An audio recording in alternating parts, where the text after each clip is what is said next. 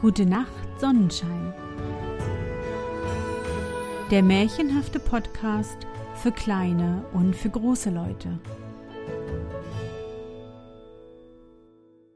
Hallo, mein Sonnenschein. Wie war dein Tag heute?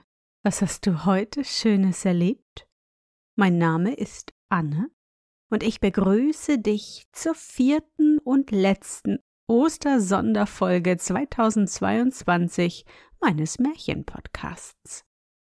Maren hat ihre Angst besiegt, die Regentrude geweckt und auch den Zauberbrunnen geöffnet. Nun muss es nur noch regnen. Schnell, schnell, lass uns hören, wie es weitergeht. Bist du bereit? Dann kuschle dich fest in deine Bettdecke, nimm dein Lieblingskuscheltier in den Arm und wenn du magst, schließe die Augen und folge mir ins Märchenland.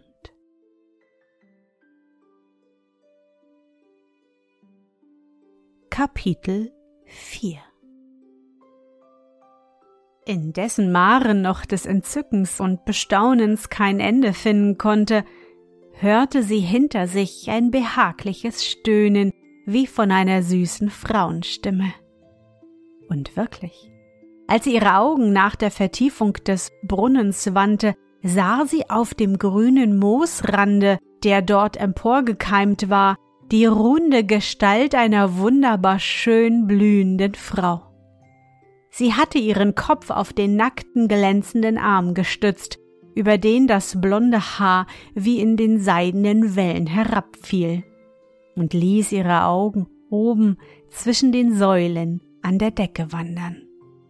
Auch Maren blickte unwillkürlich hinauf.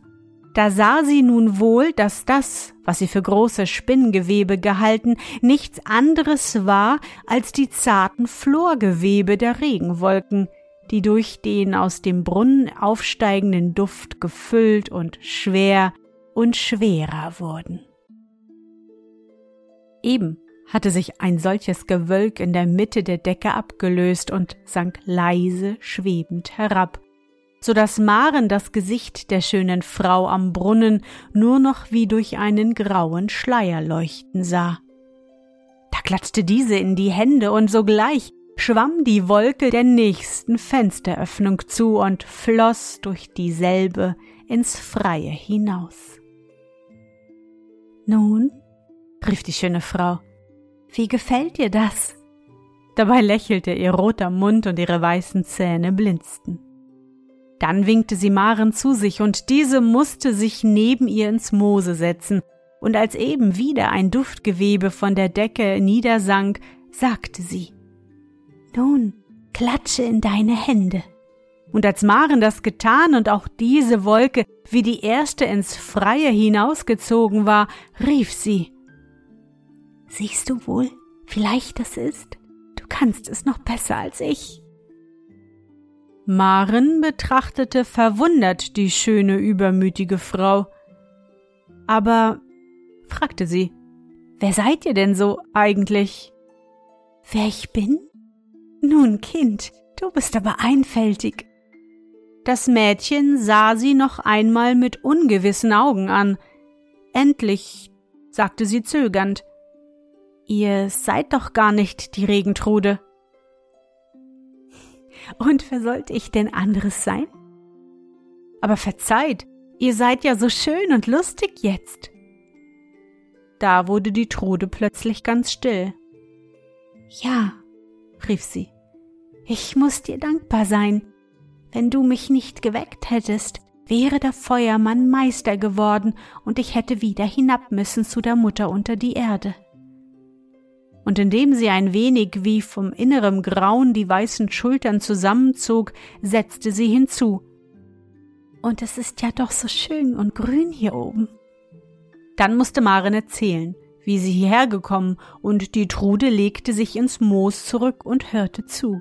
Mitunter pflückte sie eine der Blumen, die neben ihr emporsprossen, und steckte sie sich oder dem Mädchen ins Haar. Als Maren von dem mühseligen Gange auf dem Weidendamme berichtete, seufzte die Trude und sagte Der Damm ist einst von euch Menschen selbst gebaut worden, aber es ist schon lange, lange her. Solche Gewänder, wie du sie trägst, sah ich nie bei ihren Frauen. Sie kamen damals öfters zu mir. Ich gab ihnen Keime und Körner zu neuen Pflanzen und Getreiden, und sie brachten mir zum Dank von ihren Früchten. Wie sie meiner nicht vergaßen, so vergaß ich ihrer nicht, und ihre Felder waren niemals ohne Regen. Seit langem aber sind die Menschen mir entfremdet. Es kommt niemand mehr zu mir. Da bin ich denn vor Hitze und lauter Langeweile eingeschlafen, und der tückische Feuermann hätte fast den Sieg erhalten. Maren hatte sich währenddessen ebenfalls mit geschlossenen Augen auf das Moos zurückgelegt. Es taute so sanft um sie her, und die Stimme der schönen Trude klang so süß und zutraulich. Nur einmal, fuhr diese fort, aber das ist auch schon lange her, ist noch ein Mädchen gekommen. Sie sah fast so aus wie du und trug fast eben solche Gewänder. Ich schenkte ihr von meinem Wiesenhonig, und das war die letzte Gabe, die ein Mensch aus meiner Hand empfangen hat. Seht nur, sagte Maren, das hat sich gut getroffen. Jenes Mädchen muss die Urahne von meinem Schatz gewesen sein, und der Trank, der mich heute so gestärkt hat, war gewiss von eurem Wiesenhonig. Die Regenfrau dachte wohl noch an ihre junge Freundin von damals, denn sie fragte Hat sie denn noch so schöne braune Locken an der Stirn? Wer denn, Frau Trude? Nun, die Urahne, wie du sie nennst. Oh nein, Frau Trude, erwiderte Maren, und sie fühlte sich in diesem Augenblick ihrer mächtigen Freundin fast ein wenig überlegen. Die Urahne ist ja ganz steinalt geworden. Alt? fragte die schöne Frau. Sie verstand das nicht, denn sie kannte nicht das Alter. Maren hatte große Mühe, ihr es zu erklären. Merket nur, sagte sie endlich. Graues Haar und rote Augen und verdrießlich sein. Seht, Frau Trude, das nennen wir alt. Freilich, erwiderte diese. Ich entsinne mich nun, es waren noch solche unter den Frauen der Menschen. Aber die Urahne soll zu mir kommen, ich mache sie wieder froh und schön. Maren schüttelte nun den Kopf. Das geht ja nicht, Frau Trude, sagte sie. Die Urahne ist ja längst unter der Erde. Die Trude seufzte. Arme Urahne. Hierauf schwiegen beide, während sie noch immer behaglich ausgestreckt im weichen Moose lagen. Aber Kind, rief plötzlich die Trude, da haben wir über all dem Geplauder ja ganz das Regenmachen vergessen. Schlag doch nur die Augen auf, wir sind ja unter lauter Wolken ganz begraben. Ich sehe dich schon gar nicht mehr. Ei, da wird man ja nass wie eine Katze, rief Maren, als sie die Augen aufgeschlagen hatte. Die Trude lachte. Klatsch nun ein wenig in die Hände, aber nimm dich in Acht, dass du die Wolken nicht zerreißt. Sie begannen beide leise in die Hände zu klopfen, und alsbald entstand ein Gewoge und Geschiebe, die Nebelgebilde drängten sich zu den Öffnungen und schwammen eins nach dem anderen ins Freie hinaus. Nach kurzer Zeit sah Maren schon wieder den Brunnen vor sich und den grünen Boden mit den gelben und violetten Irisblüten. Dann wurden auch die Fensterhöhlen frei, und sie sah weithin über den Bäumen des Gartens die Wolken den ganzen Himmel überziehen. Allmählich verschwand die Sonne noch ein paar Augenblicke und sie hörte es draußen wie einen Schauer durch die Bäume und Gebüsche wehen, und dann rauschte es hernieder, mächtig und unablässig. Maren saß aufgerichtet mit gefalteten Händen. Frau Trude, es regnet, sagte sie leise. Diese nickte kaum merklich mit ihren schönen blonden Kopfe. Sie saß wie träumend. Plötzlich aber entstand draußen ein lautes Prasseln und Heulen, und als Maren erschrocken hinausblickte, sah sie aus dem Bette des Umgebungsstroms, den sie kurz vorher überschritten hatte, sich eine ungeheure weiße Dampfwolke stoßweise in die Luft erheben. In demselben Augenblicke fühlte sie sich auch von den Armen der schönen Regenfrau umfangen, die sich zitternd an das neben ihr ruhende junge Menschenkind schmiegte. Nun gießen Sie den Feuermann aus, flüsterte sie. Horch nur, wie er sich wehrt, aber es hilft ihm doch nichts mehr. Eine Weile hielten sie sich so umschlossen, da wurde es stille draußen, und es war nun nichts zu hören als das sanfte Rauschen des Regens. Da standen sie auf, und die Trude ließ die Falltür des Brunnens herab und verschloss sie. Maren küsste ihre Hand und sagte Ich danke euch, liebe Frau Trude, für mich und alle Leute in unserem Dorfe, und setzte sie ein wenig zögernd hinzu nun möchte ich wieder heimgehen. Schon gehen? fragte die Trude.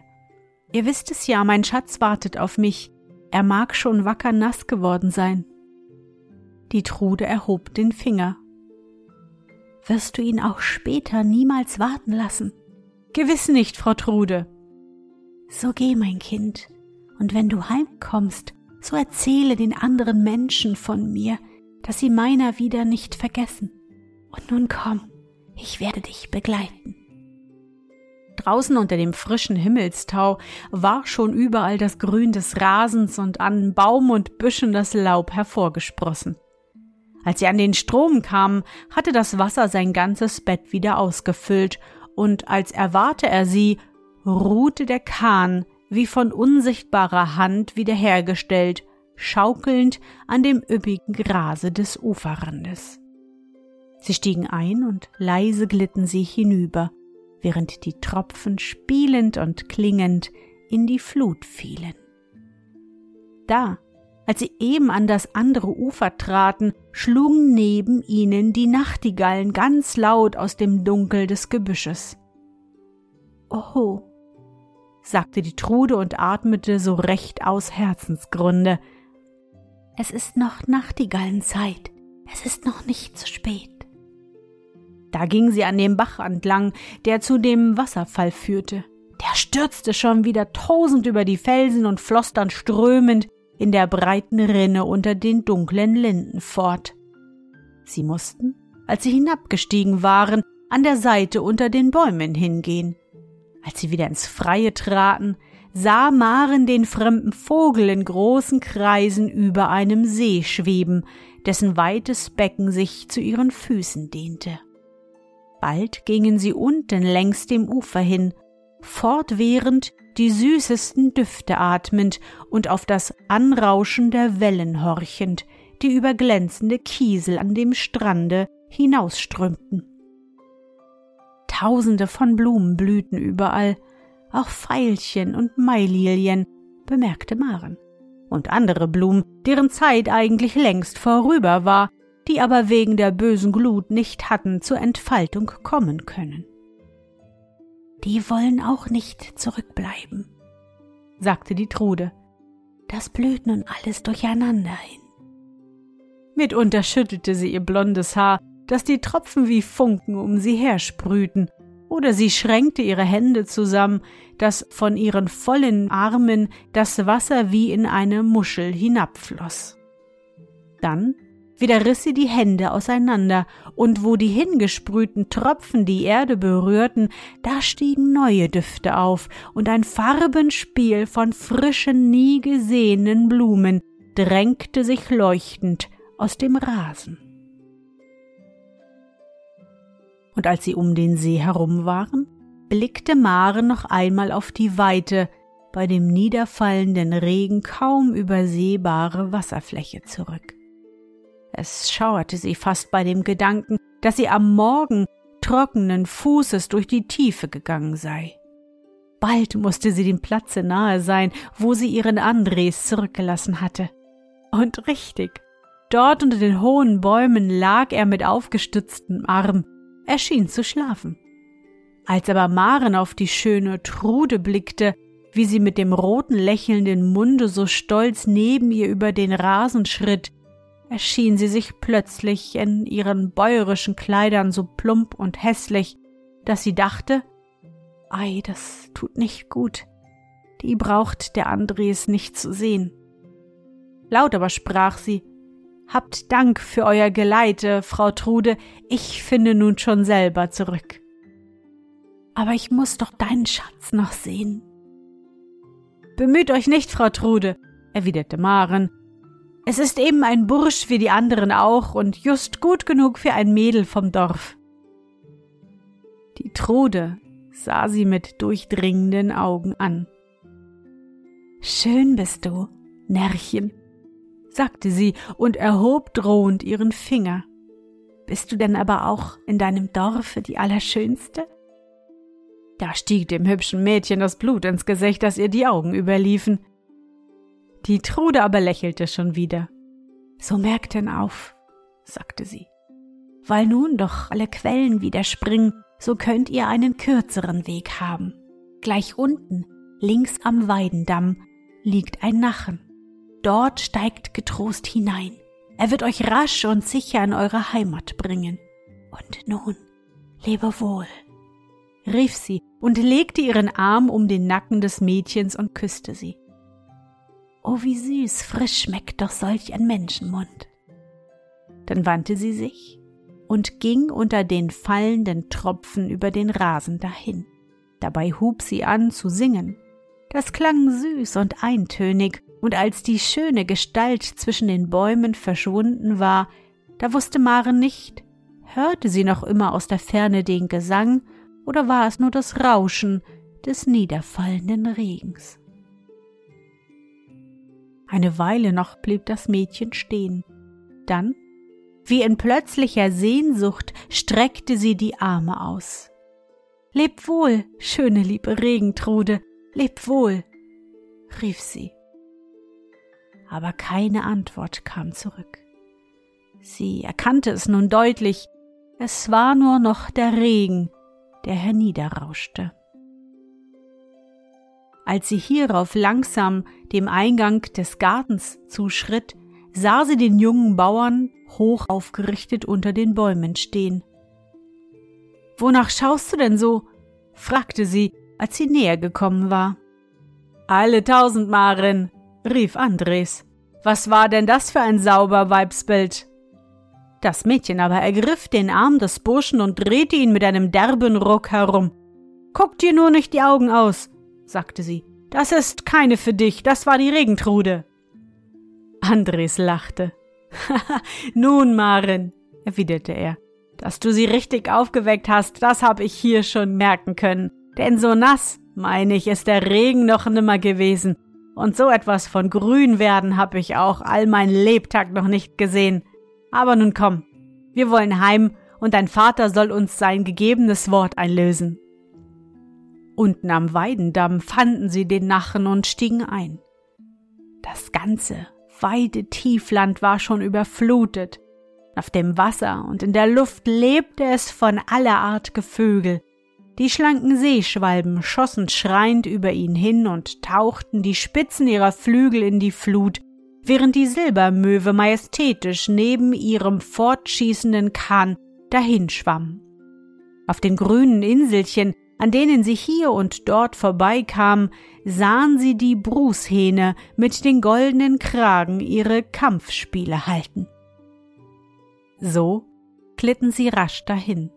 Noch immer fiel der Regen sanft, doch unablässig. Jetzt aber verengte sich das Wasser und bald war es nur noch ein mäßig breiter Bach. Andres hatte schon eine Zeit lang mit der Hand über den Augen in die Ferne geblickt. Sieh doch, Maren, rief er. Ist das nicht meine Roggenkobbel? Freilich, Andres, und prächtig grün ist sie geworden. Aber siehst du denn nicht, dass es unser Dorfbach ist, auf dem wir fahren? Richtig, Maren, aber was ist denn das dort? Das ist ja alles überflutet. Um Himmels willen, rief Maren. Das sind ja meines Vaters Wiesen. Sieh nur das schöne Heu, es schwimmt ja alles. Andres drückte dem Mädchen die Hand.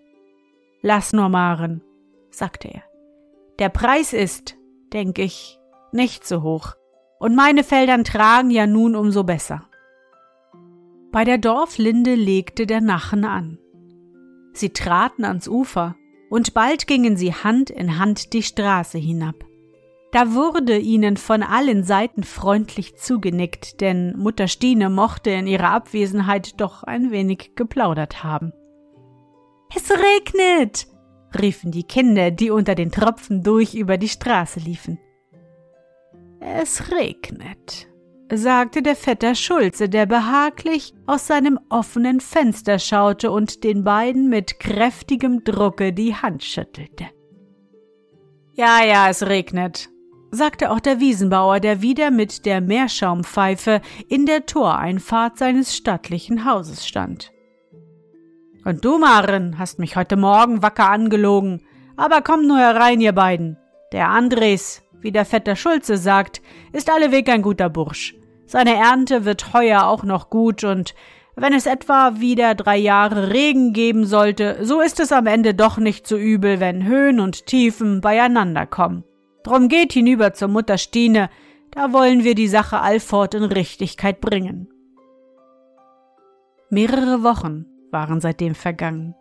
Der Regen hatte längst wieder aufgehört und die letzten schweren Erntewagen waren mit Kränzen und flatternden Bänden in die Scheuern eingefahren. Da schritt im schönsten Sonnenschein ein großer Hochzeitszug der Kirche zu. Maren und Andres waren die Brautleute. Hinter ihnen gingen Hand in Hand Mutter Stine und der Wiesenbauer. Als sie fast bei der Kirchentür angelangt waren, dass sie schon den Choral vernahmen, den drinnen zu ihrem Empfang der alte Kantor auf der Orgel spielte, zog plötzlich ein weißes Wölkchen über ihnen am blauen Himmel auf, und ein paar leichte Regentropfen fielen der Braut in ihren Kranz. Das bedeutet Glück, riefen die Leute, die auf dem Kirchhof standen. Das war die Regentrude, flüsterten Braut und Bräutigam und drückten sich die Hände. Dann trat der Zug in die Kirche. Die Sonne schien wieder, die Orgel aber schwieg und der Priester verrichtete sein Werk.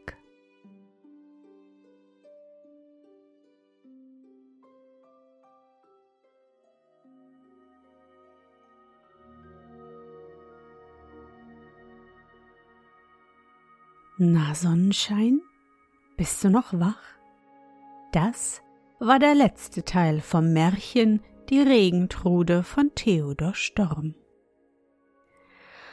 Ah, die Regentrude ist erwacht und nun regnet es wieder und die Pflanzen und Tiere können aufatmen. Und natürlich können Maren und Andres wie versprochen heiraten. Wenn ich das nächste Mal im Märchenland bin, muss ich unbedingt die Regentrude in ihrem Wolkenschloss besuchen, nicht, dass sie wieder einschläft. Kommst du mit? Ich hoffe, dir hat unsere gemeinsame Reise heute gefallen. Für mich war es wieder wunderbar und ich danke dir, dass du mich begleitet hast. Und bevor du nun die Augen schließt und in dein Traumland reist, möchte ich mit dir nochmal an dein schönstes Erlebnis heute denken. Was war es? Ja, vielleicht hast du heute hinter dem rosa Sofakissen noch ein kleines Osternest mit bunten Süßigkeiten gefunden. Das hat der Osterhase aber gut versteckt. Versuche dich an dein schönstes Erlebnis heute zu erinnern. Und was war dein schönstes Erlebnis heute und wie fühlst du dich dabei? Suche dir auch heute wieder den schönsten Moment aus und präge ihn dir gut ein. Und wenn du magst, kannst du ihn auch malen oder im Zauberbuch aufschreiben. Und nun? Gute Nacht, Sonnenschein. Schlaf gut und träum was Schönes. Wir hören uns bald wieder. Sonnenschein, du liebst meinen Märchen-Podcast und kannst gar nicht genug bekommen. Dann unterstütze mich mit einer Spende bei PayPal oder einem Abo bei Steady. Du hilfst mir so, die laufenden Kosten des Podcasts zu decken, und ich kann weiter mit dir zusammen auf große Abenteuerreise ins Märchenland gehen. Alle wichtigen Links findest du in den Show Notes. Dankeschön.